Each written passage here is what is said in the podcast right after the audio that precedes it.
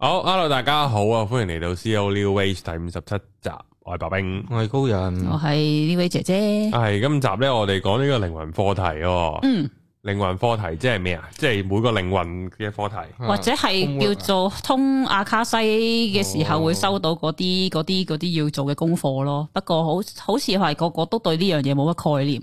咁既然係誒、呃即係要唔需要特登俾錢去阿卡西先要去明白呢幾呢呢呢大扎嘅 topic 嘅，咁不如就係咁以去 general 嚟講一講發生咩事先。嗯不，過喺講之前呢，要講一個宣傳下先。Heli 機又到特價嘅時候啦，好，係到十二月尾。哦，佢好似係真係叫做誒四五折定係嗰啲啦，總之特價啦，唔唔夠，即係叫做係五折至四折，我先啊六折我先要去叫人買嘅，咁又係時候去買啦，咁樣咁就詳情喺 Facebook 啦。嗯，同埋講靈魂課題之前，要嚟一嚟題先，因為今日想寫嘅方向呢，本身想寫啊嚇，籌備咗個零禮拜嘅時候，本身想寫係講緊點樣記仇、憤怒點樣運用嘅，因為發覺有好多朋友佢係唔識得點樣發嬲咯。或者係嬲怒嘅時候，淨係停止咗喺嗰個叫做談論嗰某啲叫做係引發憤怒嘅事件嘅對錯之中。嗯，咁其實本身嗰件事件只不過係個引子，實際上你要執着某啲嗰個位，明唔係嗰件事，即係誒誒誒叫做沖涼有誒叫做有冇有冇誒冚廁所板啊，支牙膏支前前面定後面啊嗰啲唔係重點咯。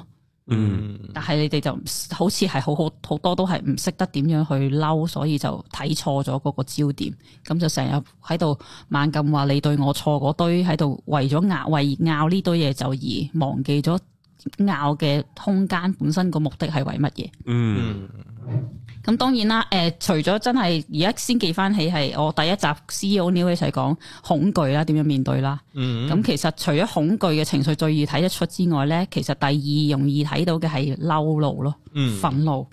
咁當然啦，誒、但通常都會俾嗰個叫做理智頭腦撳鬼住嘅。嗯，咁你覺得顯露出嚟就代表你唔成熟，或者代表你唔理智。嗯，咁所以咧就會係忍住唔發脾氣啊。通常成個爭論就係作眼你，真係引發事件嘅對錯之中啦。咁永遠都真係傾唔到落去嗰個核心源頭嘅位置。嗯，或者係我之前所講嘅成日嘥晒啲啲。咁點解我會講憤怒呢？其實源自於已經差唔多塵埃落定嘅白紙抗爭嗰個引發起撐唔撐嘅討論嘅，嗯即係代表你逼唔逼，你表唔表態呢？嗯，咁其實當中呢，有留意政治或者會表態嘅人，都要計算下自己發聲之中會叫做係付出幾多成本先噶嘛。學阿塔哥話齋係要對自己誠實咯，即係就算承認表態都唔會對件事有任何幫助，即哦係你要面係你要認知你自己係廢嘅，或者係係哦，你你你個角色定位，你係一個小市民，你做唔到任何嘢嘅，係好無助，係好無奈噶啦。咁點啊？ 咁亦都唔會係即係叫矯情打卡咯，嗰啲位置咯，嗯，跟住又最尾又俾人搭，又俾人打，又唔知為乜咁樣，係上咗報紙啊！咁然後咧咁樣咯。嗯，咁然後就係通常分兩大類別，因為呢個 topic 真係講少少就算啦。咁、其實誒識唔識嬲咧，所謂嘅誒、呃其中一款就係唔識嬲啦。表面上成日有好多偶像包袱啦，就會話好介意別人點睇自己啦，會演繹一個叫做非常之聖潔嘅聖人角色啦，就會話：哎呀，我唔可以咁樣做㗎，誒、呃咁樣做誒、耶穌或者係叫做係我嘅宗教會否定我㗎，覺得咧。嗯，咁嘅時候，有陣時呢個演繹呢個角色呢、個偶像嘅時候，會去到忘記咗自己當初本身真正嘅自己係點咯，已經去到唔識嬲或者哎呀唔可以噶，唔可以噶咁樣。咁、其次就係唔識嬲，其嚟第二種就係道德塔利班啦，嗯，就係、會話哎呀我唔可以嬲噶，我如果我嬲就成為好似佢哋咁樣，嗯，咁咪同佢哋冇分別咯。嗯，我唔係叫你好似佢哋嘅對方咁樣去咁肥肥自己肥嗰啲成，但係嬲係其實係一個好有好需要珍惜嘅情緒去睇清楚自己發生乜嘢事，嗯，係一個真係要自己珍惜情緒係好需要珍惜嘅嘢嘅。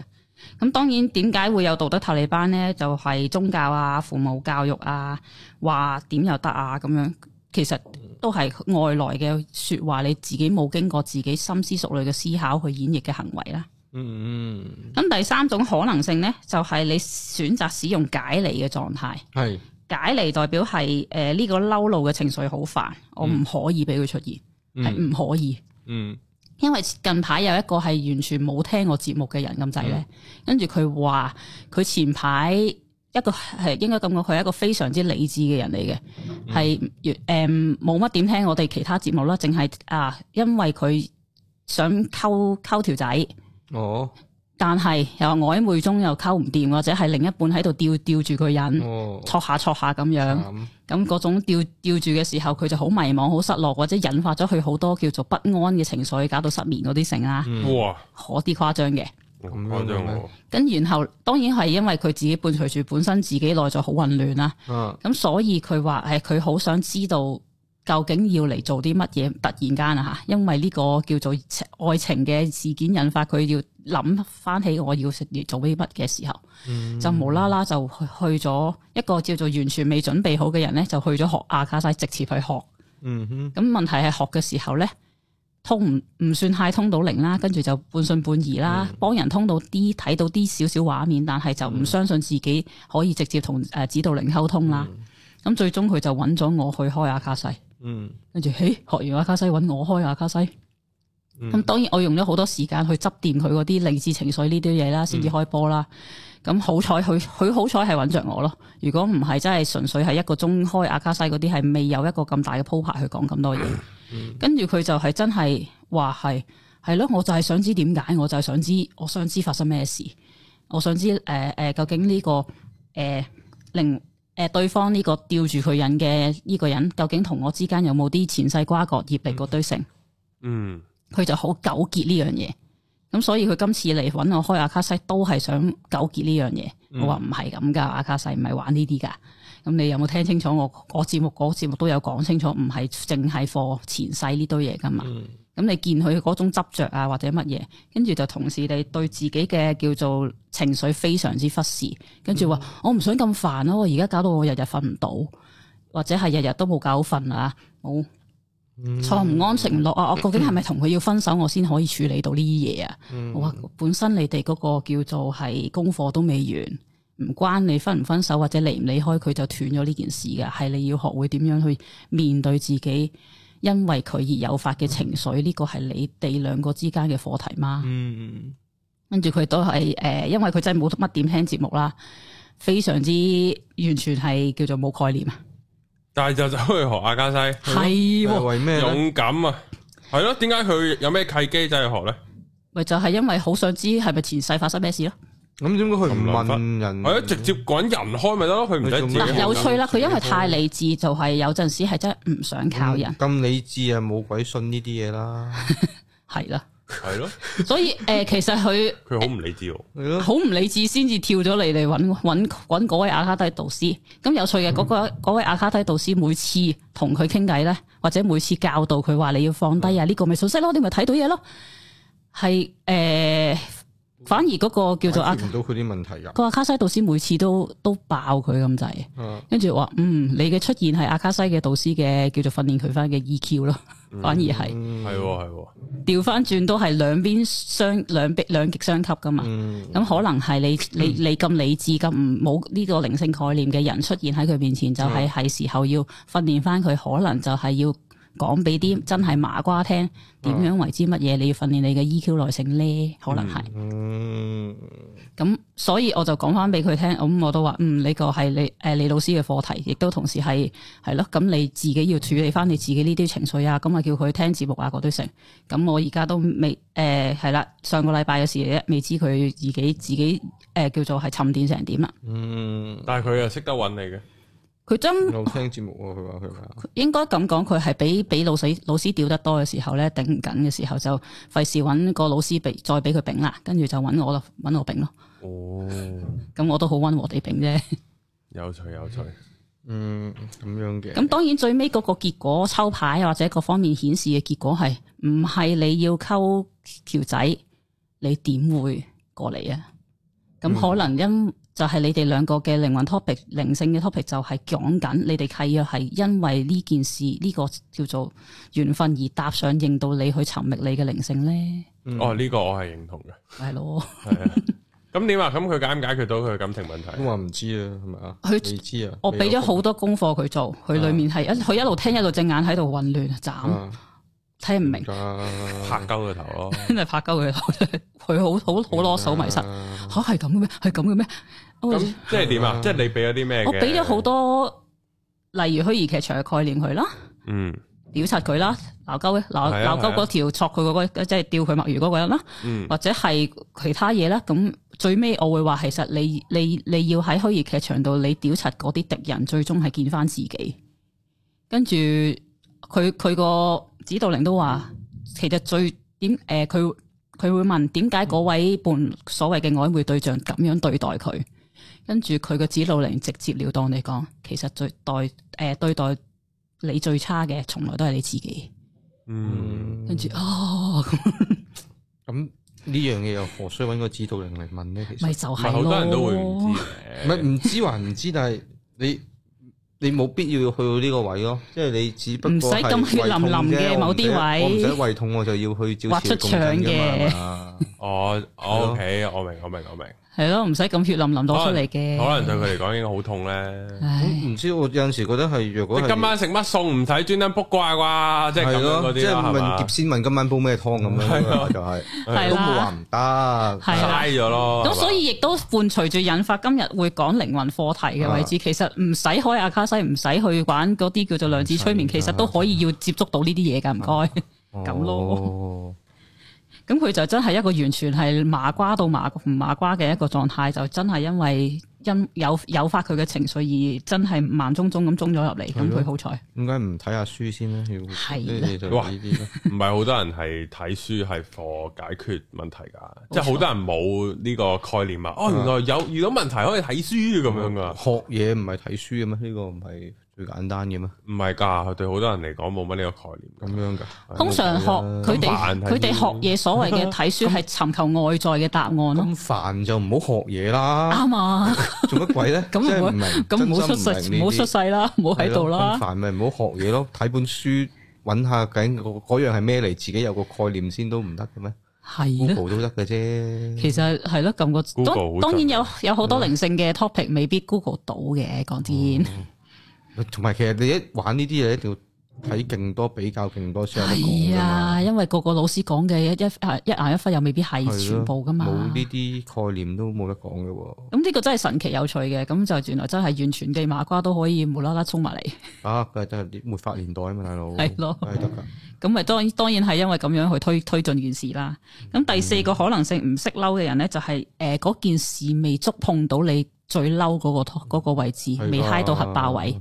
咁或者係以為係咁以呻兩句發個脾氣就當叫做嬲咗，嗯，咁其實係成熟地嬲，其實就係真係令你睇到你點解嬲嘅源頭，點解你會覺得嗰樣嘢硬眼咯。嗯，咁亦都唔誒、呃最尾嗰個就係唔識得真正嘅爆發啦。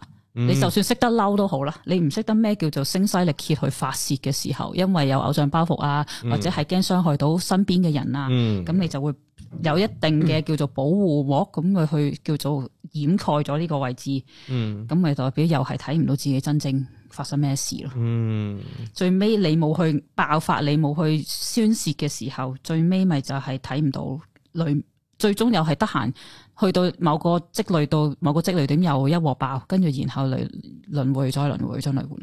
嗯，啊咁所以有冇諗過發脾氣係真係激烈地表達自己之外，就係、最大嘅功能係俾自己見到內在有好大嘅情緒需要。嗯，究竟要向外爭取幾多安慰同認同，先安撫到你內在痛楚同空虛呢？哇！嗯，咁所以呢排嘅叫做年尾呢個 topic，最終啲多數多數啲客都係要我教佢點發脾氣咯，哦，即係又係講啲虛擬劇場嗰啲嘢啦吓。咁其次就係、另一個層面係唔會嬲啦。第一樣嘢就當然係本身你都冇將件事放喺心上面啦，咁即係唔放在眼內就唔會嬲啦。嗯，咁睇下究竟係你係本身係放棄咗，定係冇眼睇？冇眼睇嗰啲就係叫做無奈放棄，而唔係真正放下。嗯，都係有條刺喺度，但係唉冇啦，你搞乜嘢都冇用噶啦。好多嘢都係咁嘅噃。咁嗰啲叫無奈放棄，但係你都仲係在意啊，係啊，咁點算啊？未處理咯，咁就要處理再處理咯。咁有時就會係唔會嬲嘅層面，亦都會講係你覺得唔關你事。嗯有啲係當然有啲直接係好似廿二蚊嗰啲無知地去了解啦，唔去了解啦。有啲就係、如果係成熟嘅話，係識得分需要關注嘅次序。嗯咁有好多事都要更需要優先處理嘅時候，有啲需要嬲嘅嘢，但係我有啲更重要嘅嘢做嘅時候，之後先至再去 pick up 翻個嬲個憤怒。嗯嗯咁呢、個咪識得優先次序咯。嗯咁當然憤怒除咗係俾人睇到之後，令對方唔會再冒犯你之外，就係、都係嗰句你自己感受到你內在同你講緊啲乜嘢，嗯透徹面對，然後最終放下呢樣嘢咯。嗯咁短短地就講下大家點樣發泄、點憤怒啦。咁嗯可能係咪要真係開嗰啲 workshop 去大教大家點嬲啊？啊，好嗯，我尷尬嘅喎，系咯唔，知哦，或好者嬲啊！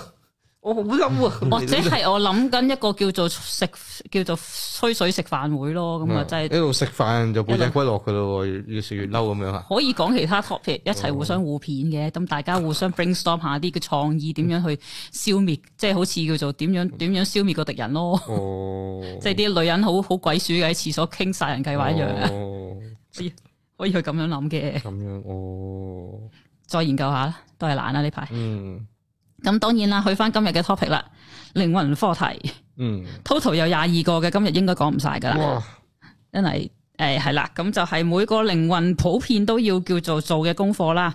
咁係當然開阿卡西通常會圍繞呢個廿二大嘅 topic 嘅。咁、當然啦，未講個別靈魂 set 咗啲咩嘢任務俾自己啦。咁呢啲都係 general 佢玩嘅嘢，每人都要接觸嘅層面嚟嘅啫。咁大家先可以對呢幾個廿二個課題有啲概念先，咁唔使即係唔使俾錢去開阿卡西先咁震撼地血淋淋攞出嚟嘅。嗯咁樣時候有幾個係時不時都已經聽過噶啦，今次統一地整合對講啦。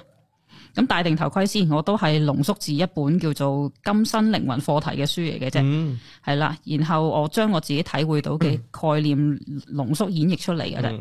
咁、所以如果你嫌沉悶嘅時候，自己睇書去消化啦吓。嗯咁靈魂課題唔會一世就完成嘅，咁當然要好多手好多世去累積啦。咁前面十一個課題就主要係講瓦解你嘅限制信念，令你嘅執着係從執着中解脱。後面十一個課題就係講緊着重提升你嘅覺知同埋頻率，嗯等你同上面真正地連結。嗯，咁今日講住十一個先啦，可以放下執象碼頭嗰十一個就係係哦要頭腦裏面蒙蒙塞嘅執着，以為自己係叫堅持，其實叫執着。係啊，好好啊，嗯係啦，講緊佢係嘛？撇低佢。 點平啊？繼續揸住佢，系睇睇下你揸嚟做乜嘢，其實真係要問你揸嚟做乜嘢。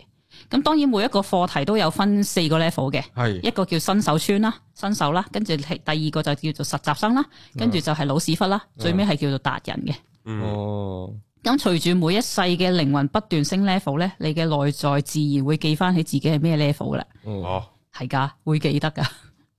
咁嘅時候做晒廿二個課題四個階段咧，先可以喺地球學校畢業嘅。嗯好辛苦啊，唔想做咁多嘢， 真點係。解要廿二？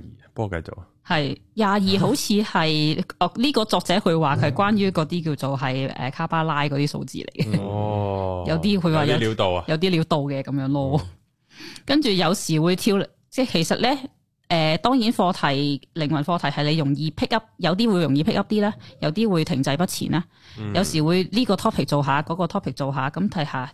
一時會做呢、個，咁當然全部睇你嘅意自由意志去選擇。嗯當然最盡嘅亦都可以死都唔肯去交功課嘅，咁冇問題嘅。下世再見啦，嗯再再咦又係你係陳生嘅啫，嗯，好小事嘅啫，再見啦。咁嚟啦，第一個 topic 係乜嘢？第一個課題係你係神聖不朽嘅傳友，即係你你係神聖不朽嘅傳友，即係你同神係同等級嘅。係係咁樣，啊，即係呢個係執着定係咩㗎？呢個係概念，個概念，即係我我係我哋係神聖嘅。哦咁咁，樣嘅，雖然我哋俾源，我哋係俾源頭創造出嚟啊係嘅咯，我哋係同有同神一樣有創造力，唔好俾現時嘅密室處境限制住，執着令你太入戲，忘記咗自嗯己係神聖嘅創造力，有智慧嘅生命力。誒唔知點解無啦啦，我裡面就講，诶、我就係天幕，天幕就係我咯，係咯，呢個係阿卡西嗰啲嘢嚟嘅。係嘅。 O K，好啊，咁即係我哋或者係每個靈魂都有佢嗰個神聖位置，係咁咁係啦，我哋係嚟做一個叫做實習神明啫嘛，所以我哋係同神一樣咁高 level 嘅係呢個就好好好比較嗰啲嘢啦，類跟住似啦。啊跟住嘅時候，頭先咪話你會記翻起自己係咩階段嘅，係啦，咁我今次就真係 summarize 我點大家你記唔記得起你自己咩概念啦？唔記得咁啦咁。點算啊？系啦，對每個階段嘅認知。咁如果你係每個神聖不朽嘅源頭咧，新手村嘅人就會講話，休係年期覺得自稱係神同對等關係係一個狂妄嘅想法。係啦，我就休哦年期，，新手就係我新手係啊我就休年期啦。係啦，，要透過好多科學實證去肯定證明自己嘅神聖。啊，科學證明我係神聖嘅，係，我要驗血膜，唔係講笑嘅呢個。我其實好想去去去，曾經會想買個 Aura 機去下下都驗 check 下自己咩諗法啊，睇下自己諗啲乜嘢咁樣嗰好咩個光啊，咁樣嗰只係啊嗰只咯。 或者嗯有啲人就唔用唔用 Aura 機啦，物貴啦，咁就用住個靈擺，係咪呢個最高智慧啊？嗰啲咧，我諗日日驗自己酸鹼度係咪酸得滯咁嗰啲啊？係咪要食翻多啲肉，係啦，食翻多肉就太酸啦。咪飲多啲水咁樣？即係食要蛋殼要我就知要外在嘅嘢去證明自己呢樣嘢係。咯不過問題係係外外在嘅神性，神性係從來都冇物質可以證明到噶嘛。嗯係啊，啱啊。咁就呢個咪矛點盾咯先，呢？係啦。咁當然啦，去到實習生嘅時候咧，就係會相信自己係可以成為神性嘅，不過未必係今世。成長期啦，我而家係嗯啊係啦，，成長緊啦，咁就都係會成日用外在意見去叫做理解呢個世界、自己嗯同埋自己，都仲係要用外邊嘅嘢咯。要㗎，好難淨係靠自己嘅喎。去到中間即係後段啦，老屎忽嘅階段，去做啲乜嘢嗯啊呢？唔會再俾人表面嘅行為欺騙，係睇得穿其他靈魂嘅神，即係每個仆街靈魂啦，就算仆街都好，靈魂神聖嘅一面。嗯識得處理同埋令你懷疑自己價外在會令你懷疑自己價值嘅想法咧，就識得去分析同埋處理同埋叫做係撇除咯，嗯冷對待咯。嗯，咁達人級數咧，就係、對所有執着我執一笑置之，哦創造自己愛同接納嘅風格，完全接受自己嘅神性，哦無條件愛自己。哇，好難哇㗎喎已經係啦，咁多我諗多數係啲實習生同埋老師傅階段啩，或者新係手，或者係真係可能新手啩，分手啊！我都未，我都遠未覺得自己係一個創造者。成為一個神聖嘅嘅係啊東西可以。咁你係對於應該咁講噶，你對電台係神聖嘅地位嚟噶，不可撼動噶，咁吓唔係咩？呢個方向？你創造緊呢個咁 channel 我啊阿媽，我喺我阿媽面前直頭 係會發光喎，冇人有錯啊！你阿媽生你出嚟嗰下已經係神蹟嚟㗎啦，係係每生創造生命就係一個神蹟嚟嘅，冇所以錯我哋每個人都係係神聖嘅奇蹟主嘅誕生嚟嘅，冇錯，我哋係奇蹟嘅啊我哋可結以結果嚟咁去嘅，理解嗯，係咯，係個心臟點解一路跳都唔停啊？係係咯咯。 keep 住都係神跡嚟嘅喎， 梗係佢啦可以無啦啦停嘅喎，係㗎佢冇必要繼續咁樣跳落去嘅係喎。啊，冇錯啊。哦，咁所以就係小至真係嗰種叫做诶、呃生命影響生命，生命生產生命，啊，或者係你創造嘅你自己嘅宇宙，你創造你自己嘅平台，咪就係係創造者咯，哦，唔係咩？但我冇慈悲嗰啲神明啊，但係 係咩？咁你渣啦，真係我真係你冇，你仲真係你仲係新，你對呢樣嘢仲係新手咯我係新手。喎我係新手喎。系咯。咁哦高人啊第你二有咩？係咯我成日都話卅歲做唔到耶穌唔係咁好㗎嘛，咁有乜為做人做到咁咁樣？你唔一定要做耶穌噶嘛，係咪啊？唔係啊，唔係啊，咁咁同呢個有咩關係啊？耶穌係神嚟㗎嘛嗯？咁咪做唔到 咯？係啊，做唔到啊你知自己做唔到係咯啊，咁咁咪咁咪新手我做咯。高人神咯，但係佢呢個 我覺得我做到喎，冇理由。咁耶穌卅歲都做到嘅，咁我做唔到。我卅歲嗰陣時，哦，即係你覺得自己係可以做到係啊嘅，不過可能自己個個即係自己係咯個人原因渣啦，做係唔咯到。，冇錯啦。啲人係做到嘅，點解我做唔到啊？咁樣咁咯哦，咁你又勁喎，真係我唔咁可能你係耶穌實習生咁樣係咯，我係實習唔生係即係 AKB 喺啱啱 呢個喺啱啱呢係個 test 入邊，啊系，咯，你就高階啦，真我係係嗯 AKB 嘅見習生，大家好，係啦，系啦，妹子，係啦係啦跟住嚟啦。第二個 po 嗰個課題就係你嘅存在係叫做嘅，你係存在嘅共同創造者，因為佢有啲翻譯係甩咳啲嘅，係嗯即係代表乜嘢咧？而家咁複雜嘅政治環境、政我有治社份會。嘅呃誒、叫係啦，金錢工作、誒環境、醫療、教育、家族業力、情嗯情侶關係，由呢啲由呢集咁麻煩嘅遊戲規則係你負責創造嘅，嗯係、大家有份一齊建構嘅，嗯大家有份寫呢個叫做誒、呃叫做係呃基本法或者白皮書嘅，嗯只不過我哋唔鬼記得啫。嗯咁咁所以唔好信，點解咁難玩咯？呢、個遊戲嗯你有份搞噶，你有份寫噶。咁、本書有亦都有特定強調嘅，唔好借助靈性開悟啊、訓練靈魂出體啊、啟靈藥去逃避自己嘅課題。嗯你可以靠佢去睇一睇、尖一尖，可以跨越咗之後會點樣？嗯，但係都係要行嘅，始終要行。係噶物質界都可以要表現出你嘅，如果喺物質界可以表現出彰顯你嘅神性，先係遊戲規則最終嘅目的，嗯即係要落翻嚟玩咯。新手村啦，叫做唔相信自己靈魂會咁戇居玩鳩自己，叫做仲係期盼有奇蹟嘅，叫做引發奇蹟嘅神去拯救自己，嗯有救世主啦，簡單嚟講，哦，就冇嘅，自己拯救自己嘅要咁從來都係噶啦。哦，咁十澤心會點呢？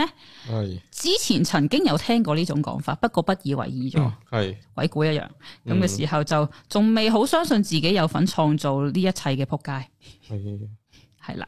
跟住去到老屎忽階段會點呢？點咧？開始覺察到所有嘢真係你自己有份搞成沾嘅，沾士氣啊，呢啲重要你。自己開始鑽研同埋磨練自己創造技巧，哦會密切關注自己做嘅每一個選擇，哦完全為自己人生負責。會咁緊要？嗯，啱啱摸緊呢啲老屎忽階段咯，我係嗯，跟住就係達人級數啦，係每日瞓醒都會欣賞讚歎自己嘅創造。哇！繼續重心壯志去玩呢個地球遊戲。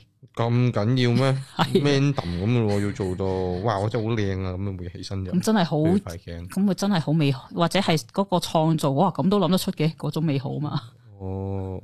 嗰種不可思議啊嘛，嗯嗰啲位一起身屙督尿，哇！屙咗兩分鐘，真你好啊！我個腎好勁啊！都 係㗎。咁你多人其有實冇試過佩服自己某啲嘢啊？係咯，今日佩服即係嘅某啲小嘢，至可以係我搞個 get 真係好好笑，總有嘅，或者係係嘛係啊，有嘅，咁都 OK 啊。有我偶然創造到某啲叫做誒、呃比喻靈性嘅比喻嘅時候，我會覺得好正㗎，真係好。嗯哦誒其他聽眾都會話係誒電話比喻靈魂係好正啊，嗰隊咯。係有嘅，我玩 card game 屌你老味，絕殺佢嗰個 combo，哇係咯咪就係呢啲咯係爽緊就到係嗰啲叫做如有哇神終於助做咯到啦，仆街！ 玩咗咁多次，終於做到一次呢個 combo 啦，咁樣嗰啲咯。係，即係砌副 d 就哦諗住咁。係啊，咁你咁樣做嘅，係咯但係玩咗廿次都做唔到一次嘅，咁樣係啦。如有放棄神㗎助嗰啲感覺咯係啊，正啊！呢咪就係呢啲咯好。開心㗎呢啲。係咯咁咪每日都有喎，咁樣咯，就係呢個就係啊咁我達每日人。都要打的，我好忙喎。咁啊荒廢啊其他嘢。除係咗啊荒廢其他嘢除咗玩 game，仲有其他嗰 啲嗰啲錯到噶嘛，係都係係嗯係食到啲好味嘅嘢咯，都好開心嘅嗰下都會。正咯哇哦真係好食喎呢個咁樣嗰啲咯。係咯，錯到啲秘技或者錯到啲啊有啲人哋諗唔到嘅嘢，都覺得真係，咦係我先諗到喎，咁嗰種興奮都咯。有呢啲實有嘅。咁佢嘅無啦啦諗到條橋，哇！呢條橋真係得喎，嗯，好好笑喎。呢個做生意嘅頭腦嗰堆咯，又得㗎，得你生意諗，就少啲，係啦即係有其他 人會做生意，其實都係有神可以玩神助呢堆嘢㗎啊嘛，。嗯嗰堆咯，或者係哦，我靠呢招氹到條女，哇正啊呢招，哦嗰堆就又得。有呢呢啲好咩嘅，一招氹到你，你好難重複用噶嘛。係，㗎，咁咪要 keep 啊咁冇誠意啊嘅 keep 住，重複用。要 keep 住，要真係叫做磨練你個創造技巧係咯。好辛苦嘅真係呢啲。係係啦，咁第三個課題就係創造由思想開始。係量子力學其實證實咗萬事萬物都係由思想構成先㗎啦。咁每一個創造都係由念頭開始嘅，只係我哋集體表意識冇察覺到啫。咁所以第三個課題就係審視你每一個念頭，跟住通常念頭產生就通常由呃喺邊以下兩種方法嘅，嗯一種就係被世界混亂嘅信息無意識帶住咁樣鳩行啦，嗯另一種就係有意識地同神聖想法一致。嗯。咁新手村會點樣呢？就混亂迷茫咯，唔知要將集中力放喺邊度咯。嗯頭先咪話嗰個好理智嗰個人，我一路講緊你要面對你自己啊，集中翻你睇翻你自己嘅情緒源頭喺邊度嚟啊，家庭影響到你啲乜嘢啊，佢就好迷茫，應該點處理先啊？應該因為佢真係炒埋一碟，佢應該執邊邊個 topic 搞先呢？佢而家係完全係迷茫嘅。咁所以唔知要將集中力放喺邊個位置啦，要審視翻自己嘅源頭啦。通常就係集將啲新手村就會將啲集中力放喺外在事件，例如份工對我冇價值啊，我升升唔到職啊，或者係我再做呢份工，我我就呢十年後之後我都係咁咁嘅狀態啊，咁我就要即刻揾好急於揾揾誒叫做尋覓新所謂嘅新嘅理想工作。嗯跟住就問佢，但係你其實想做啲嘛？咁又未知喎，咁你做咩？啊咁你做住先咯。我話嗯冇壞嘅，咁佢唔得噶，我得我真係覺得呢度想死啊，度日如年啊！你點轉念先？點解你會覺得想死先？跟住，哎，其實诶嗰、個叫做其他同事都好好噶，不過我覺得诶、呃我就係覺得喺呢度好似發揮唔到自己，冇咩未來咯。嗯，咁你覺得你平時放咗工之後，識唔識發揮自己先？嗯都冇概念。咁、你放咗工之後去發掘呢樣嘢先咯，唔係一定要咁快破釜沉舟呢樣嘢先嘅。咁咪揾住食先咯呢份嘢嗯咁咯。跟住就實習生咧，就係、開始有意思去思想，真係可以帶領你去唔同嘅誒、呃叫做領域啊。啊，原來我諗嘢真係可以帶我去呢個位嘅喎。嗯去學習正向思考啦。不過應付日常生活都仲係好容易忘記啦，嗯即係玩緊翻緊工嘅時候又唔記得咗自己嘅思想，其實啊又又走咗啦，嗯又翻返去舊有嘅思想嗰、個叫做思想習慣啊。咁去到老屎忽嘅位置咧，就會琢磨每一個念頭產生嘅情緒邏程序邏輯，嗯有時真係會創造你想要嘅嘅結果嘅，錯到出嚟嘅，是得是唔得。嗯咁達人級數咧就會定期回顧你嘅信念，大多數嘅時候專注喺自己正面快樂嘅念頭之上，嗯亦都對於揭露無意識或者負面心智嘅模式不遺餘力。嗯咁我算係一路同人哋算命啊，開下卡西就係揭露呢啲嘢咯，嗯，傾呢堆嘢。希望去緊達人度啦。嗯跟住第四個課題係投入感情，嗯因為太理性係冇用噶嘛，齋理性層面係唔會引發事件嘅發生嘅，係要將渴求嘅情感放喺呢個念頭先會推動到件事嘅。咁心同頭腦連結先可以將創造力完全釋放出嚟。咁所以我成日話要玩靈性，首先要識得玩情緒。嗯咁記住，感情同我執係有分別㗎吓。有人會用意志力去控制一切，包括情緒，就係我唔可以嬲，我唔可以對呢件事發有有任何睇法。嗯問題係咁樣，你咪睇唔到發生咩事。咁你係新手村會點呢？通常就會焦慮、恐懼、擔憂、排山倒海咁嚟嘅，跟住就問個 team why me 噶啦。嗯 E 咁唔確定自己渴望緊啲乜嘢，唔太中意分析，好少用感叫做係唔係話你冇用腦喎，你用頭腦去分析其他嘢，但係就唔去用心去感受去分析自己個心，對個心好陌生。真係係嗰次啊啱啱講嗰個真係學咗阿卡西嗰個，真係對佢自己嘅心非常陌生，係用非常。嗯我一路通佢個阿卡西嘅時候，一路個心揦住揦住咯，係會噶。我哋诶幫帮帮人通阿卡西，自己會有共感性咧，自己都會辛苦噶。嗯咁實習生咧開始覺察到情緒嘅重要性，會嘗試跟住自己嘅渴望行動，不過仲係有好多擔心、不確定自己有冇能力去承擔呢啲後果同埋責任。嗯咁老屎忽嘅位置咧，就係對每一件事都會問自己個心。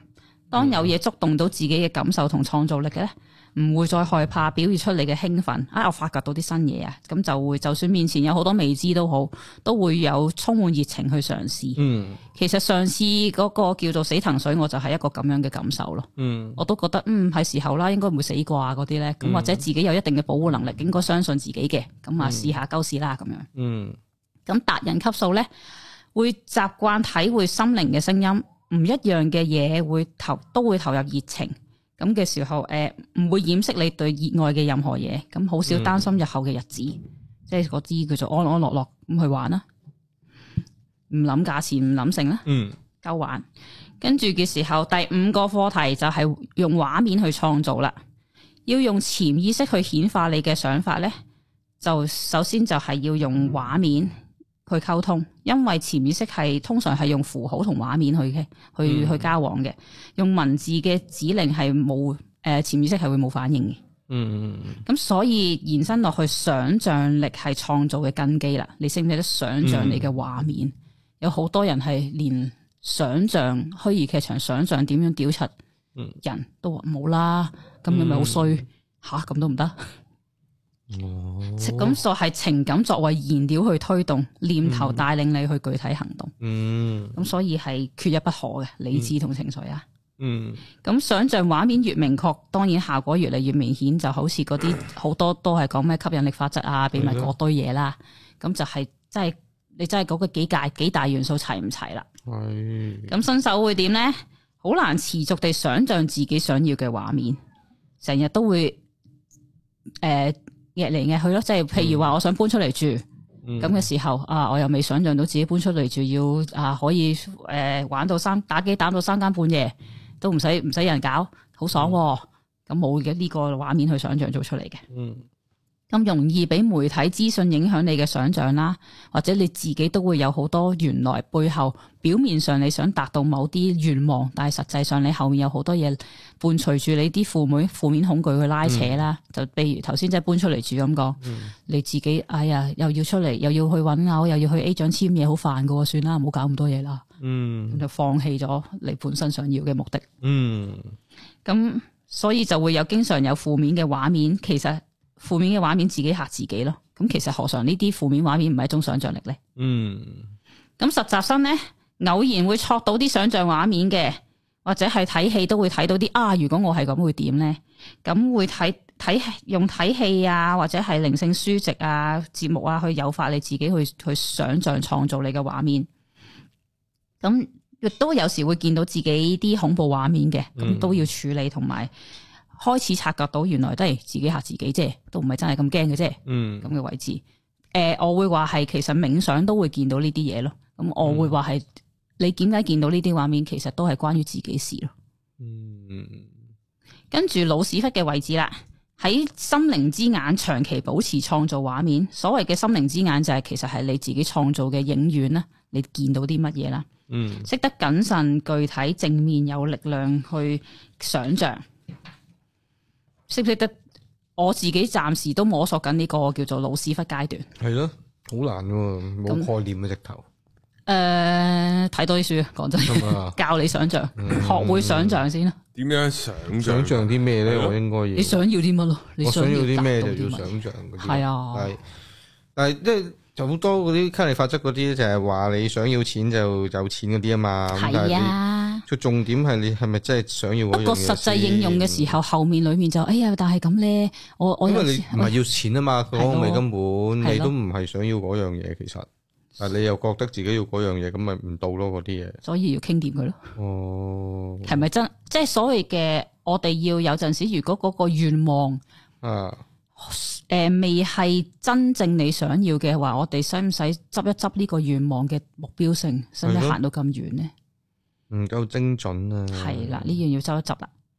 咁達人級數咧就會好熟悉咁樣開啟自己心靈之眼啦，畫面可以自己有機地自己會生產出嚟啦，咁佢勁，自己行嘅，咁咪由佢行。咁我得閒睇下佢自己生生诶、叫做發展成點，哦，原來去到呢度啦，咁我就睇下創造下啦咁樣咯。嗯咁佢會自己有機地做嘅。嗯跟住第六個課題就係活在當下啦，咁嗯好似都聽嚟聽去都聽呢啲噶啦。嗯咁唔再俾過去嘅恐懼無力感嘅影響啦。嗯或者係未來嘅未知影響啦。咁每一刻都將自己嘅力量、注意力集中喺當下。嗯咁簡短嚟講嘅咋，新手就係不斷俾過去嘅事干擾住啦，好難覺察到當下嘅自己啦。嗯實習生呢就會係早仲係會好多擔憂嘅，但係識得運用冥想或者轉化心智嘅工具去逃脱出嚟，未係好相信自己，但係已經有一種安定到嘅感覺。嗯老屎忽就係對未來有安全感，相信自己有能力去應付嘅。嗯，嚟啦，殺到埋身啦，嚟啦，煮到埋嚟先講啦。咁達人級數就每一刻都享受順其自然，既來之則安之。嗯，哇！都好要有好有自信啊，個生活嗰個嗯你要好相對自己有一定嘅哦係咯程度上嘅經營同信任咯，相信咯嗯你都要經營，經營咗先會相信到自己經營嘅先，係咪？哦，有好多就係點解嗯誒對自己嗰個自我價值唔高，就係冇佢經營咯，經營啲咩啊？經營自己自我價值咯，點樣如何點樣咧？經營點樣去幫自己去增值啊？咁樣嗰啲啊？啊類似啦，你可以透過學習去增值自己，或者係投資诶、叫做有啲人好中意花時間去經營關係，嗯經營一個公司，經營外在嘅嘢。嗯咁有冇發覺經營自己嘅安全感，經營自己嘅恐 诶、恐诶、叫做處理自己嘅恐懼，嗯對自己嗰個叫做以前拆解翻自己別人或者父母俾你嘅價值定位，呢、個咪就係經營咯。嗯，當然有排搞啦。系咯，好難喎，自己一個好難，好難有呢樣嘢添喎。诶、呃所以有好多坊間咪而家咪有好多成長課程，有好多叫做拆解诶、誒叫做限制性信念嗰啲課嗰啲叫做 workshop 去幫手咯。咁當然視乎啊老老師啦，都當都係嗰句啦。都要好信得過先得喎，玩嗱，呢就啲問題就嚟啦，靠自己又未必搞係得啊掂，靠老師又 信唔過佢喎。咁點啊又？係啊，咁點整啊？個 M K O 廠咪仆街。係咯，咁點啊？咁當然最終都係嗰句，你要相信，就算吸到啲撲街老師都好，嗯呢啲都係你要必經嘅階段嚟哦，嘅。咁樣又嘅。係信翻信，咦？其實每個每個課題係連住噶嘛，咁你信翻你內在神聖咯，嗯就算撲街或者錯都係啱嘅概念嗯，咯。不過就係痛苦嘅，我明。係咯，遇到撲街老師係會痛苦嘅，我明。咁咯，陰公㗎，唔係個個諗得通㗎。係咁諗唔通先會揾我傾嘅啫，可以咁講。咁第七個課題就係神聖嘅能量係流過你，而唔係來自於你。嗯哼，嗱，有啲奇怪㗎，呢、個有啲擲洗㗎。頭先咪講咯，你本身係神聖嘅，係啊，但係你作為一個管道去顯化我哋嘅神聖。你唔係無限，你神聖啫嘛。系啦，，我哋係神圣，我哋唔係嗰個源頭。咁嘅時候，诶、創造力係嚟自高我啦，而唔係由所謂嘅我執或者係個人意志出現啦。因為頭腦意識會好想控制呢股創造力啊。嗯咁嘅時候，就你就覺得啊，呢股神力啊，呢股力量啊，神作嘅力量係我擁有嘅，係我先可以做到嘅。唔係咯，sorry。唔當得咁諗嘅喎。咁所以當你嘅頭腦完全放手，任由呢股力量嘅帶領咧，先可以顯化創造一百 percent 嘅力量。嗯，咁樣玩法。咁新手會啲咩態度呢？就係仲未有對高我臣服嘅概念啦，嗯，頭腦仲係不停咁想盡辦法去控制啦。咁即係點啊？嗯，就係我啦。其中一樣嘢就係我試過叫诶、就算係內在小孩都要去臣服於佢嘅時候呢，啊佢我問佢叫佢，其實你可以唔需要咁叫做係所謂陪伴內在小孩咁扯嘅，係啊嗯一個好簡單嘅擁抱自己，係一個陪伴自己，沉默地去相處嗯就夠噶啦。但係佢嗰個內誒、呃叫做頭腦習慣就啊，咁我即刻我要我要買啲咩俾佢啊？哦，唔係啊，或者喝出嚟，你講咩啊？我我你要佢講先，你講咩啊？咁我要樣。上啲咩堂啊，先可以揾到佢啊嗰啲咧。 哦。我想我我要誒、呃我要做啲咩先可以同佢 keep 好 contact 啊？啦，你唔好做其他嘢咪就得咯。你唔做任何嘢就可以同佢揾到嗯佢，佢不嬲喺你隔離，因為。陰公真係，系啊。然後實習生內在嘅有內在神聖呢個概念噶啦，但頭腦係仲係擔心，唔願意放手俾佢接管，嗯，都仲會有啲信佢唔過都係咯，就係係咪功力啲㗎？功力都唔你夠，掂唔掂咪㗎？咯，你真係你真係應付到物質世界，你係咪得係㗎？咯咁樣你識嘅唔識㗎？咁咪咯，咯，一啲啲啦。有陣時喺叫做喺金錢方面，我都仲係會有呢啲咁樣未未肯放手放手俾佢接管嘅概念。嗯，老屎忽嘅話呢，就係知道高我係真實可靠嘅力量嚟嘅，係偶然會放手俾佢接管，我偶然都偶然係嘅啫都係，係咁就靈感會不斷入內在湧現啦。咁嘅達人級數就係唔會對未來有任何懼怕啦，係有鳩啊高我帶領你啦，完全放手哦咁樣嘅係啦，真係咁點？咁樣，跟住第八個課題就係提煉靈性，係練靈性，係啦，要學會頭先咪話點樣訓練呢？啊點樣投資自己嘅？練啦，練啦，就學會頭腦放手，同時要繼續思考。會等陣先， 頭腦放手，同時繼續思考，加油 啦！係啊 我唔知啦，講咩好啊，真係， 係啊真係唔知點講啦。係咯，有好多人以為自己好理性噶吓，係咯，但係其實就係會俾社會教養、原生家庭嘅認知創造出嚟嘅靈性掩眼法，係啊，好多㗎，好多。跟住就將感受拒諸門外啦，頭先嗰啲啦，跟住就逃避處理，就覺得哦我好理性噶，我唔得㗎，唔掂呢啲情緒噶。頭先會講要講情緒出嚟嘅。只不過理性都有個理性啊係唔好玩嗯 New Age 嘢啦，系咯， 要忽先玩呢啲噶，我講真。哋跟住嗰度嘅情緒反應過度嘅情緒反應會令你其實诶创造力大打折扣，所以要培培養嘅係點樣訓練提炼理性咧，就係培養冇批判嘅理性，嗯，呢、個就係訓練啦。咁難係啊，要忍住自己唔批判，好鬼難噶，冇可能噶噃，練到嘅，練到嘅，練到嘅。唔到嘅咩？你長期 hold 住呢呢廿二大嘅核心咯，嗯，記得住咯。咁頭先都話啦，诶老屎忽嗰啲都會用得到，但係一退到日常又唔鬼記得啦。咁係咯，好難嘅喎，即係一喺冥想十日十日正嘅時候又記得晒嘅，跟住咧出到去又唔記得啦，係㗎，一定係咁樣噶啦。係，啦，咁點算咧？記翻起咯，得閒正得閒再入下入下認證修咯，哦，係噶。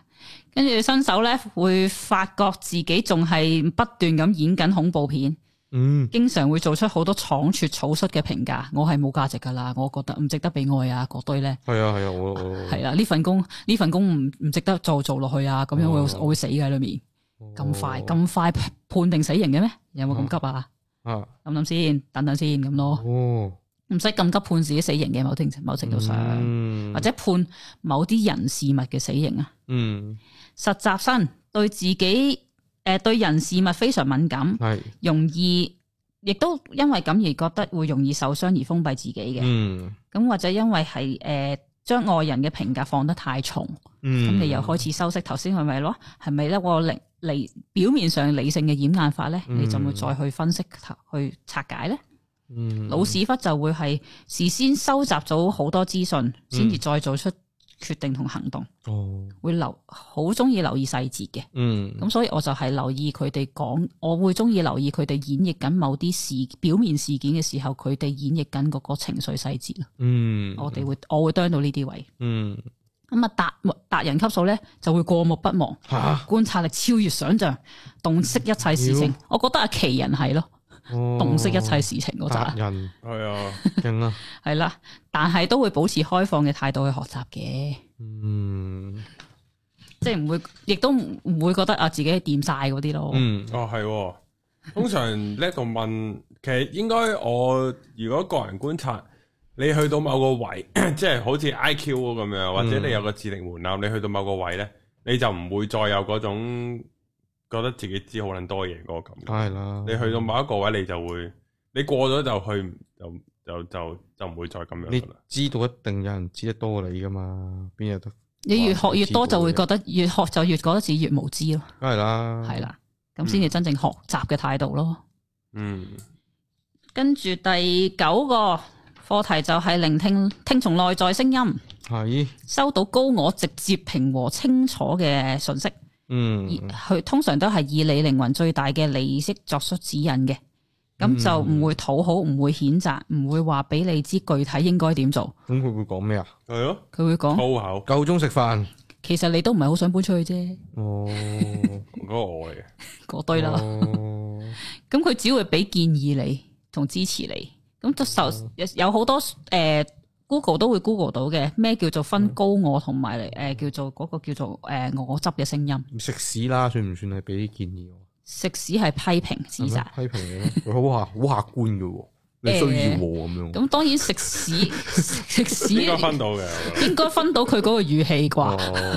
哦 O K 嘅。跟住當然只要你專注內心咧，頭腦安靜到啊吓，就會聽到噶啦。嗯咁當然頭先達到頭腦安靜，要做啲叫做靜心嗰堆啦吓。嗯咁點樣分辨呢個內在聲音係小我嘅對話咧？就係大家嘅功課啦。嗯，冇冇人可以去真係完全地示範俾你聽。係咯，啊，呢把聲係咁，呢把係你自己體會我咯，扮我扮你到面把 聲啊。都得。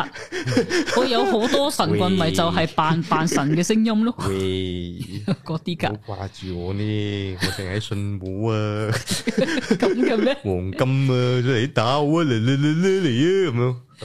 唔係咁樣嘅。思覺老師把聲係，咁癲嘅咩？高我嘅说話通常都會诶系俾你一種肯定同埋感到安心嘅感覺嘅，唔該，嗯給予你一個诶、呃叫做係安全感，令你更愛同同埋接納自己嘅，唔唔係 way 嗰啲嚟嘅，應該哦，思覺老師都幾似答自己啊。係咩？跟住就係呃新手會點咧？不斷尋求外在嘅資訊，嗯，呢就係我咯。係啦，咁就唔要诶、叫做係，總言之就不斷會問啊，咁即係點做啊？咁即係點做？具體點嗯係我樣咯啊？係啦，唔要俾诶、叫做講俾你聽，要做真係要具體地做啲乜嘢咯？佢、就會猛咁喎，咁即係點啊？咁嗯係點咯啊？咁點啊？咁就係薪酬啦，唉，就係我原來正常啦，係新手，通常都係噶啦。係咯咁實習就會係有問下專家意見嘅，但係都未必一定會完全照做，就係係啊要心底里面好希望解脱同逃逃走啦，都會做啊，仲好希望解脱同逃走，因為感覺到痛苦先會玩靈性嘅啫。咁就開始注重內在嘅感覺，嗯哦安全嘅情況下會將佢講出嚟，哦，同人哋表達下、分析下、分享下咁樣。係啦，咁啊，老屎忽咧就會極力爭取讀讀書時間啊，係極力啊嚇，留意翻。誒、學習靜心同埋避靜，愛上咗寧靜，就會聽先會聽到內在聲音啊嘛。嗯咁啊、達人級數咧就會長期安排獨處時間，嗯，做任何決定承諾之前都會聽一聽內在聲音點講。有陣時啊，內在聲音唔答就等佢等佢等佢開聲為止。哦，咁第十個課題就係開啟心房啦，將心完全敞開啊嚇。吓你就可以暢通無阻地接受同埋付出愛，吓，好好似好好棘啊！係咯，要從真正愛自己開始，哦，愛自己都有排搞啦，係咯，係啦，適當地放低心靈能量保護罩，建立人與人之間嘅健康界線。咁得意，係啊，我我真係完全濃縮晒本書講嘅講啊類似嘅嘢，有啲概念都要用其他書本去堆砌啊。啊，咁誒，其實一個心靈封閉嘅人呢，眼神就會混沌無光噶啦。嗯，哦詳情睇翻 Dead Body 嗰集，Dead Body 嗰集，係你眼瞓啫，唔係無 光，因為要睇波。哎呀，啊，新手會點樣呢？係叫做新手聽唔開，唔係好識得點樣去開啟自己心呢，就會習慣隱藏自己嘅感受啦。又對係我外間嘅事物事情好多批判哎，同埋懶又係惰，係啦，猜疑。我，係啊，咁實習生會點呢？係咯，雖然未知自己係應該由咩位去搞搞開始，但係都會有原想原諒同埋放手嘅想法。嗯，雖然仲係好混亂啊，嗯，未喺邊度搞先啊，嗯但係都會有啊痛夠啦，我想搞執執佢啊。嗯，未建立到一定嘅安全感嗯，但係會少咗啲批評或者係诶話人之前，睇下自己有冇去做到先啊。啱啊，對自己嘅評價開始正面啲啲。老屎忽就會積極地同過去和解，放下以前嘅傷痛，積極誠實地面對自己，唔會喐啲就會俾反應。嗯，反應就睇翻反應同回應嗰個 topic 啦。嗯，達人級數覺得人生苦短，唔想浪費精力去批評指責上面，嗯，就算白卡，就算喺白卡身上都會揾到真正正面嘅地方嘅。係，都會睇到嘢嗯嘅咁咯。咁最尾個 topic 啦，叫做係不執着。不執着，去到，哇，哇，成佛嘅喎，係啦，識得分得清堅持同埋執着之間嘅分別。哇無論外面發生啲乜嘢，都可以有選擇地一用一個安靜滿足嘅心態去面對。Ừ, 嗯當你離開地球嘅時候，就知道呢個訓練有幾重要噶啦。嗯指導令祖先點樣勸你都唔走呢，嗰啲咪執着咯。嗯新手呢，就會渴望擁有更多，嗯對世界嘅錯有強烈嘅睇法，嗯或者係叫做咩啊咩幫诶邪惡嘅政權做嘢係啊嘛？嗯啲老師啊， 叫做會诶嚴厲地批批評別人嗯同自己，或者心底里面其實對自己好失望。嗯當然喺外面就係懶係懶係好有叫做係評價，好有 KOL，好有 opinion 咁樣啦。嗯實習生未有辦法去對過去嘅錯釋懷，嗯但係都可以嘗試唔去批評先嘅。嗯仲會對外在嘅刺激感到憤怒。嗯老屎忽就係雖然有自己嘅道德標準同理念，但係唔會強加喺別人身上，哦任由呢啲事件喺你生命中流得快、完得快，由佢由佢行過，嗯開始用輕鬆嘅態度對待生命。咁緊咁達人級數基本上就幾乎唔會再去批評別人，要啊好容易就釋懷，對一啊切有感有所感恩。哇做得晒就一做咗一半咋呢度，係咯哦呢度只係一半咋。ờ. 到嚟呢度都成佛嘅咯喎，真係黐線啊！好難再做落去噶咯攰死香喎，係港。咯，再做落去做唔到你人見到㗎啦喎你見到中間裏面好 relate 愛自己啊係、啊投資自己啊嗰啲嘢，其實周邊 side check 裏面係，有但幾係多嘢全部要講啊，講嘅易啊，做啊難呢啲嘢真係愛自己啊，係㗎。好難咩叫做經營自己？咩叫投資自己啊係？咯，唔係咁易喎。咁其實就係呢兩但年係一直你，講但係開嗰如果啲你啦，有睇書咁，都係投資自己啊，點樣都計都係，都係咁㗎。樣都係即係好多嘢都投資自己。啊譬睇如可以咁講，有做運動都投資自己分有分係啊嘅係。你夠睇工具書都可以叫投資自己。係夠開始睇靈性書，開始每一句思考對方講嗯嘅，就算啊係佢係嗰個高級學者。嗯都好，佢係誒佢係博士生，佢係博士教，佢嗯佢係叫大大學教授，佢講嘅嘢我都會去試，都會分嗯啱唔啱先，係咪先？唔好淨係用一個叫做誒、呃人哋睇書係因為覺得誒、呃羨慕同埋叫做欣賞對方嘅才華先會去睇下佢講乜嘢啫。嗯但係你自己都要去睇下自己認唔認同嘅嘢咯。嗯我自己睇書係會同同嗰個誒嗰、個能量嗰本書嘅能量場去、嗯去對質嘅。你咪喝喝住佢啊？咁未至於，咦？我覺得唔係咁，我覺得有啲嘢喎，怪怪地哦喎，未係未係好合邏輯喎。不過咁樣嘅都睇住先啦，繼續睇落去啦。哦但係有陣時我會硬啃一本書咯，有啲啊嗰個有啲書嘅能量係令到你好勉強咁去消化嘅時候，你就會嗌硬啃住先啦。哦未必係有種玩法就係佢本身寫嘅嘢係真係有有所叫瑕疵啦，有時有啲佢睇唔通透成個 big picture 啦，有啲就係會係誒唔係喎，有啲真係更加高級嘅嘢，你你哋未睇唔到，但係我又未演繹到出嚟嘅時候，我就覺得怪怪地啦，嗯我對玩法。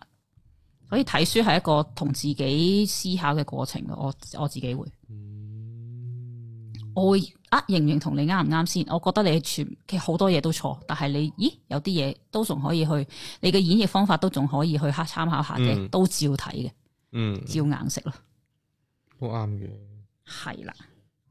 咁當然裡面有啲叫做問號都好啦，都係嗯誒唔執着啦，有佢有佢唔好強烈地分嗰個對錯住咯。咁誒、呃有個圓圓空嘅叫做答案，叫做係懸念先。嗯有佢喺度吊住吊住，我自己就會吸到啲可以解答到我自己嘅書，就會所謂吸引力法則就會吸到呢啲嗯越幫你幫你嗰個拆解謎底嘅嘅方法咯。呢本書拆解唔到啫，就係一本書拆咯。嗯所以诶，睇、書係沒完沒了咁樣去延伸同埋不斷咁抄嘅。係㗎，所以今次係一呢呢、個講靈魂課題係一個濃縮版本，我之前講嘅嗰啲嘢嘅整整合咯，可以咁講。嗯但係大家有冇聽書組咧？诶、有冇做功課咧？靈魂課題呢啲就留翻俾個靈魂啦。係你自我啊己你自己冇份嘅，我喺個肉體度享受下先啦。唔知一路寫嘅時候一路聽聽到嘅係诶張敬軒嗰首《天才兒童》咯，係咯，你做咗未啊？天才兒童啊，係咯，嗯你今日做咗未啊？做咗自己未啊？呢個係我我尤其是近排咧，即係識到啲比較叻嘅人咧，即係嗰啲勁啲嘅人呢。哇！佢真係達標達標達標，嗰、個嗰、個之後就又使唔使咁急咧？咁咯，唔係即係啊叻嘅人會做嘢做到咁啦，我當佢能力所及，嗯佢、可以做到咁，嗯咁即係一嚟啊，搞到自己好似冇乜意思咁啦，即係即係好似我感覺，屌你做晒啦啲嘢係啦，唔使我搞啦，係啊，我喺度做咩咧？咁樣咁，然後有啲就覺得啊，原來即使去到咁叻，都叻到問啊，嗯其實你都好難影響到個世界嗯，啊！咁點先可以影響到個世界咧？點樣啊？係啊，一定又係定又或者係令到啊點解要影響個世界唔？係即係诶，又唔好講話要影響個世界，嗯有冇令個世界變得美好啊？即係呢個阿梁建輝啊。嗯即係七一次警係嗰個咧，佢又問啦，即係佢有遺書定唔知咩喺度係係問啊你，你有冇為呢個世界帶嚟美好？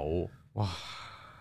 係啊，咁但係 so far 我答到我，我覺得係有嘅。係我如果我答我我自己，我呢個人生就係你呢個靚啦，咩咩啊咧？誒本身個人就個神靚聖，我就係個美好，我個唔創係造唔係唔係唔哦係，即係都有。我覺得我為呢個世界帶嚟嘅係正即净系係正面啊，即係哦扣完咁有加分有減分噶嘛，係到最後係正數嘅，我個人覺得哦，咁你好喎，都算係正加加減減，都算係正面嘅痕跡咯。係嗯咯。雖然我食咗條卅公斤嘅魚，哦嗰度扣一橛嘅，啊！我食咗條，哇！三十公斤嘅魚，卅公斤嘅魚係咯以為食咗條咩添要扣嘅即係食要折墮㗎，食嗰啲魚翅要扣折墮㗎，呢嘅。啲冇得講㗎。係啊，但係我覺得都仲有啲扣嘅，即係都正數嘅，我覺得嗯，可以繼續正落去嘅，有好多都。咁嗯都幾好，係加加減減啦，咯。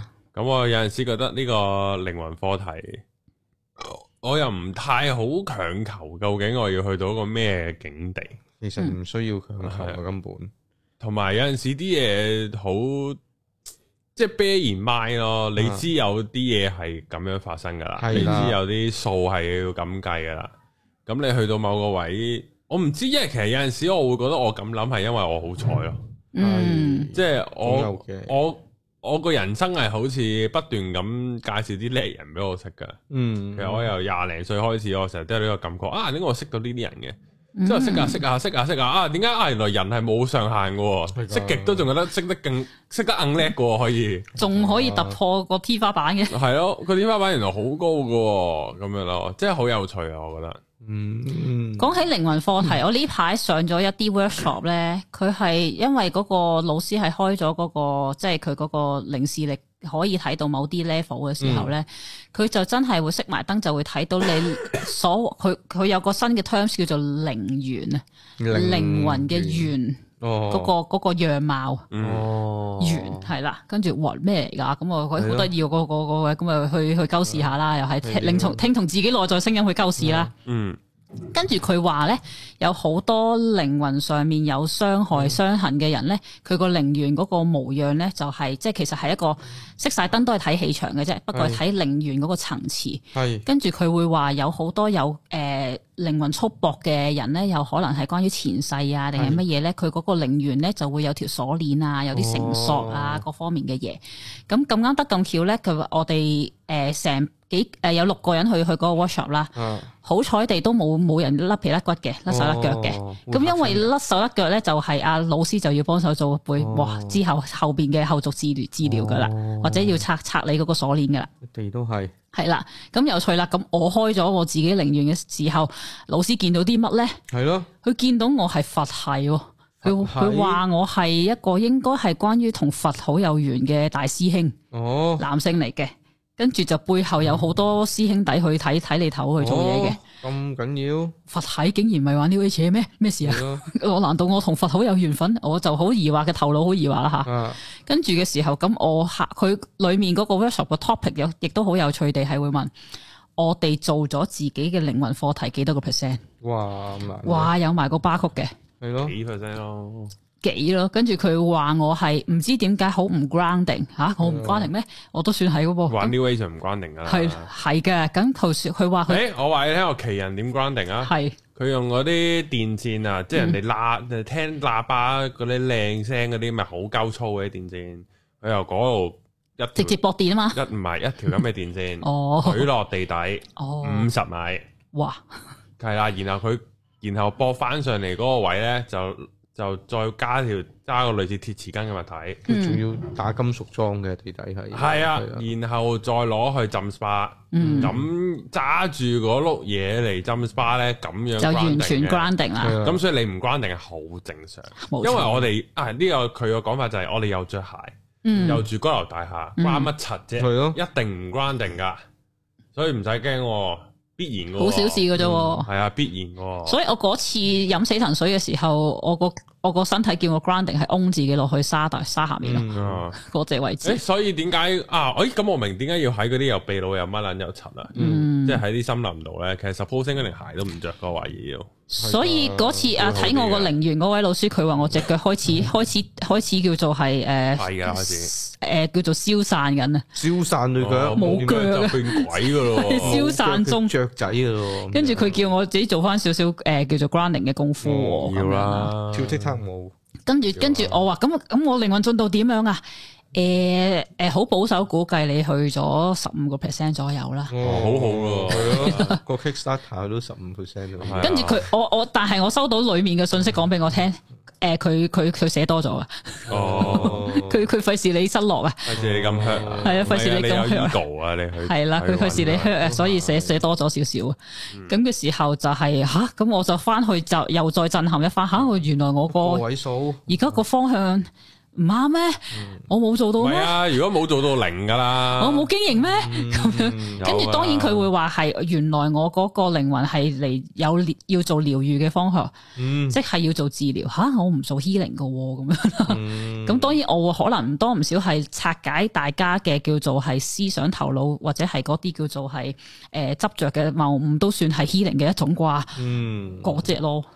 咁就所以我而家都混沌緊，究竟係吓咁樣嘅咁樣咯。 睇下佛偈咯，喂，差唔多啦。係啦咁喂，咁咁咁，人哋喺嗰啲喜馬拉雅山啊，咩森林入邊打坐打一百年咁嘛，大佬。咪就係咁嗰啲去到九成幾啦，我當。嗯，咁你有十幾 percent 好撚勁噶係咯。 咯，掛咯。係啊問題係周邊嗰啲人有多過我咯。比比較呢又啲冇得比嘅啦嗱呢啲咪我執咯，呢啲冇我都得仲有比㗎咯啊係咯， 我都仲有我執咯，冇得執啊呢啲或者係去到某個位，我都算係好努力啊！我裡面嗰個就會係咯，點解唔使嘅？證明嘅呢啲係咪先？係咯，究竟點樣量化證明咧？唔使冇嘅，嘅。冇呢啲嘢嘅，唔好證明係 啦。咁所以呢排終於係真係將啲書去整理一番嘅時候，真係發覺我之後會影我自己有幾多收藏噶啦。真係你哋真係覺得嗯我係有排未睇晒，係係啦，嗯，可能睇晒變二十 percent 咧。係啦，終於要 係啊，係啦，大家努力啦。好就咁啊，好今集嚟呢度，下集係見。咁，拜拜拜拜。拜。